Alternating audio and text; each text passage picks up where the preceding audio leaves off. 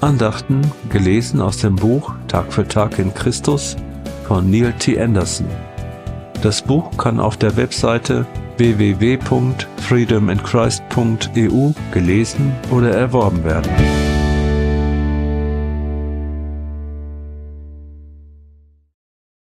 Zwölfter Dezember Der Stolz Stolz kommt vor dem Verderben und Hochmut vor dem Fall.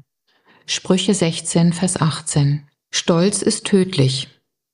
Der Stolz sagt, ich schaffe es allein. Ich komme auch ohne Gott aus diesem Schlamassel. Oh nein, das gelingt nicht. Wir brauchen Gott unbedingt und wir brauchen auch einander dringend. Paulus schreibt, die wirklich Beschnittenen sind wir, denn wir dienen Gott unter der Leitung seines Geistes und vertrauen nicht auf unsere Vorrechte und auf eigene Leistungen, sondern auf Jesus Christus. Er ist unser ganzer Stolz. Philippa 3, Vers 3. Prüfen Sie die Anweisungen in Bezug auf Stolz und Demut in Jakobus 4, Vers 6 bis 10 und 1. Petrus 5, Vers 1 bis 10. Aus dem Zusammenhang geht hervor, dass Stolz geistliche Konflikte nach sich zieht. Stolz war der Grund, weshalb Satan aus dem Himmel geworfen wurde. Jesus sagte, Simon, Simon, Satan hat sich erbeten, euch schütteln zu dürfen wie den Weizen im Sieb. Lukas 22, Vers 31. Auf welcher Basis konnte Satan eine solche Forderung stellen? Wir sehen die Antwort im Zusammenhang. Unter den Jüngern kam es auch zu einem Streit über die Frage, wer von ihnen als der Größte zu gelten habe. Lukas 22, Vers 24. Es war Stolz, der Petrus zu Fall brachte und dem Teufel die Tür für seinen Angriff öffnete.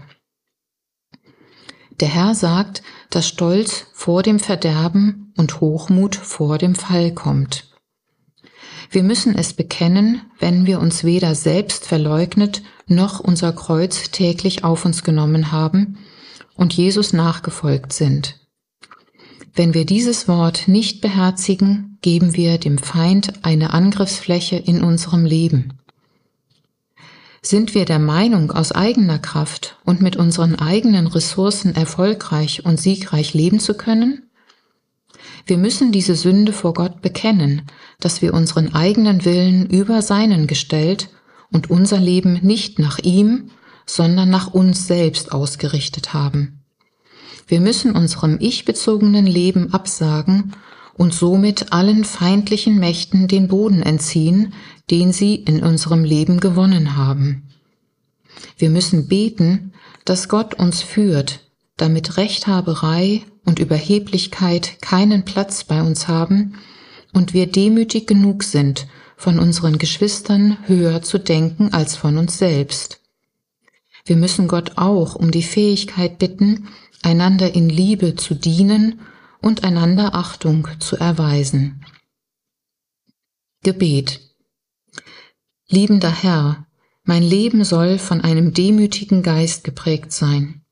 Vergib mir, dass ich stolz, selbstsüchtig und unabhängig von dir gelebt habe.